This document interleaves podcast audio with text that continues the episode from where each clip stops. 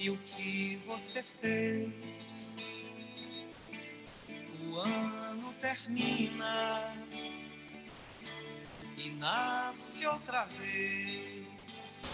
Quem nunca ouviu esse clássico de Natal de final de ano da Simone? certamente não vive nesse mundo. E essa é não é a pergunta que a gente mais se faz nesse momento. E o que você fez? Eu sou a Beatriz Schmidt. E eu sou a Amanda Said. E esse é o Descomplicólogas, o canal que vai tentar descomplicar o atendimento de casais. Bom, essa é uma época do ano que a gente costuma fazer muitas reflexões, a gente se pergunta, a gente vê as listas, né? A gente faz planos, traça metas. É um momento aí que a gente tenta ritualizar muitas vezes, né?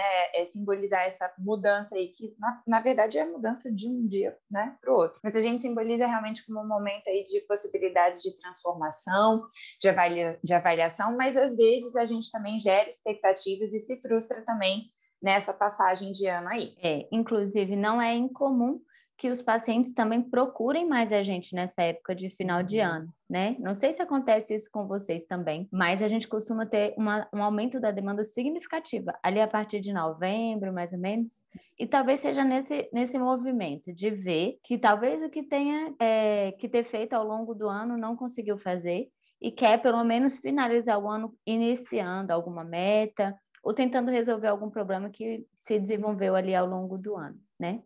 Mas e aí, o que, que a gente faz com isso tudo, né, Amanda? É, então acho que a gente tem uma, uma tradição aí, né? Não sei se a gente pode dizer dessa forma, mas a gente tem esse costume de colocar sempre no futuro esse lugar de, de promessa, né? De expectativa, algo assim que realmente inspira, né? Então tem vários exemplos, né? Mas tem a famosa dieta da segunda-feira, né? Que a gente realmente tira desse momento atual um, uma atividade, né? Uma uma ação que às vezes, inclusive, a gente sabe que custa algum esforço, que custa né, algum tipo de investimento, e aí a gente coloca nesse tadinho, nesse coitado desse futuro aí, né, muitas metas. Mas isso não é necessariamente ruim, né? Então, acho que o importante é a gente pensar como fazer isso, né? Então, como a gente, enquanto indivíduos, pode tentar lidar né, com esse final de ano para a gente, e como a gente também pode, enquanto profissional, contribuir aí para que as pessoas que chegam até a gente possam também passar por esse momento de uma forma mais leve, né? Em que essa pergunta e o que você fez ela seja algo muito mais é, positivo do que pesado, né? É. Talvez se essa música fosse hoje em dia, eu acho que ela seria assim, o que você deu conta de fazer, porque esse não foi um ano fácil para ninguém, né? Os dois últimos anos não foi fácil. Então, acho que está indo mais nesse rumo do que você deu conta de fazer, do que de fato o que você fez ou deveria ter feito, né? Porque eu acho que a música dá essa sensação, né? De que alguma de que você tinha que ter feito alguma coisa necessariamente, né? E pensando até enquanto terapeutas, assim, eu acho que esse é um momento muito legal também da gente tentar conversar com os pacientes, né? De fazer uma avaliação. Como é que foi realmente esse ano? Como que vocês, é, até se for casais e famílias, ou individual mesmo, dá para a gente fazer essa avaliação, né? O que que vocês conseguiram avançar ao longo desse tempo, né? O que que vocês perceberam de mudanças, o que, que foi bom, né? O que, que vocês conseguiram avançar nesse ano, né? Sem grandes expectativas, sem achar que as pessoas vão chegar Muitas vezes acontece isso, né? De paciente chegar e achar que com um mês de terapia o problema vai estar solucionado, vai estar resolvido. O problema de anos, né? Que foi construído ao longo de tantos anos. Então, de certa forma, acho que a gente pode aproveitar o gás que às vezes as pessoas é, demonstram, assim, né? De realmente usar os dias que faltam, né? Para iniciar, né? As questões que não foram iniciadas, assim. É, mas, por outro lado, acho que a gente tem que ter também um olhar crítico, que é exatamente nessa, nessa tentativa de, de alcançar o que foi possível fazer, assim, né? É, como você estava falando, né, Bia, foram anos difíceis, as, as consequências de muitas mudanças em sistemas maiores, né, na sociedade afetaram ainda a gente é, nesses sistemas menores, né, nas famílias, nos consultórios e tal. Então, acho que é importante a gente contextualizar sempre e, e também, talvez, desassociar essa ideia de que o que você fez sempre precisa estar vinculado a grandes conquistas, a, a questões materiais importantes, a lugares né, de, de carreira que sejam realmente de sucesso, tentar relativizar é, não no sentido de, é, de dar um assim de, de, esquecer ou de negligenciar o que poderiam ser grandes conquistas, mas a gente também atribuir como grandes conquistas coisas que às vezes na nossa sociedade não são vistas como uhum. tal. Enquanto profissionais de saúde, acho que a gente tem esse papel, né, de realmente é, dar um significado ou, ou propor um outro significado para coisas que às vezes no senso comum, né, são pequenas, são insignificantes. Exatamente. E aí, inclusive, a gente fazer essa avaliação para o que passou, e, e, e, de fato, é, não necessariamente pensar em metas que precisam ser alcançadas para o ano seguinte, mas o que, que você quer é, desenvolver né, no próximo ano, como que vocês podem começar a fazer diferente no próximo ano, alguma coisa que ainda não conseguiram, né?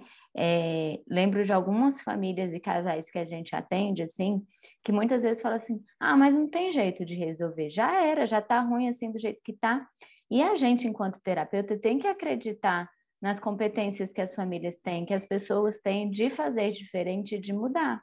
E talvez nosso papel também é ajudar eles a pensarem isso, assim, o que, que pode tentar de começar a fazer diferente desde agora, né? Não esperar necessariamente o ano mudar uhum. para poder isso acontecer, mas então onde vocês querem chegar, o que, que vocês podem começar a desenvolver a partir de agora, né? E confiar nessa capacidade que todos nós temos, né? De mudança.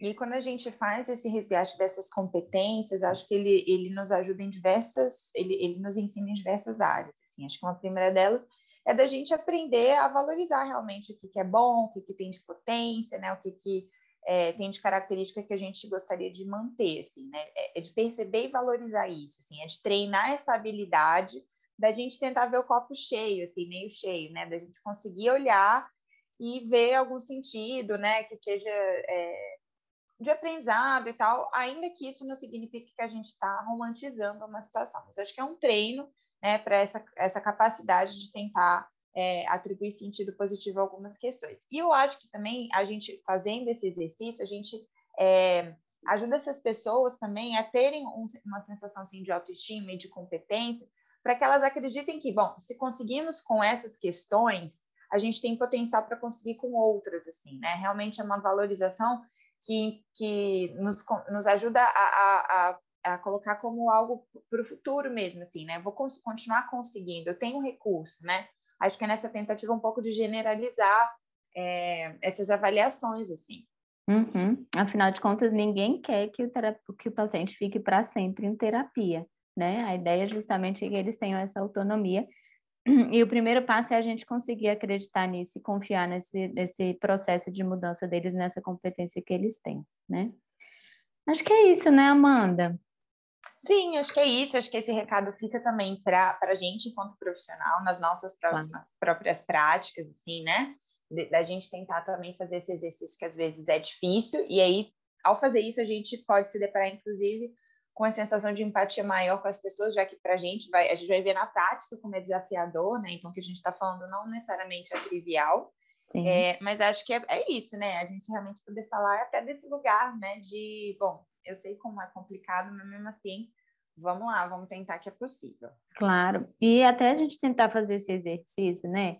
De autoavaliação ao longo do ano também, né? Porque a gente tenta fazer isso de ao longo do ano perceber o que, que é que está acontecendo aí, né, durante esse processo todo. E a nossa terapia, né, enquanto profissionais, a gente tem que lembrar desse momento, que a nossa terapia também vai favorecer essas reflexões na gente, é muito importante da gente conseguir dar continuidade. Sim, então, se vocês conseguirem lembrar de pequenas, grandes conquistas, né, que vocês fizeram ao longo de 2021, compartilhem conosco para a gente ir construindo essa, essa sensação coletiva de que o que a gente fez, na verdade, foi muito grande.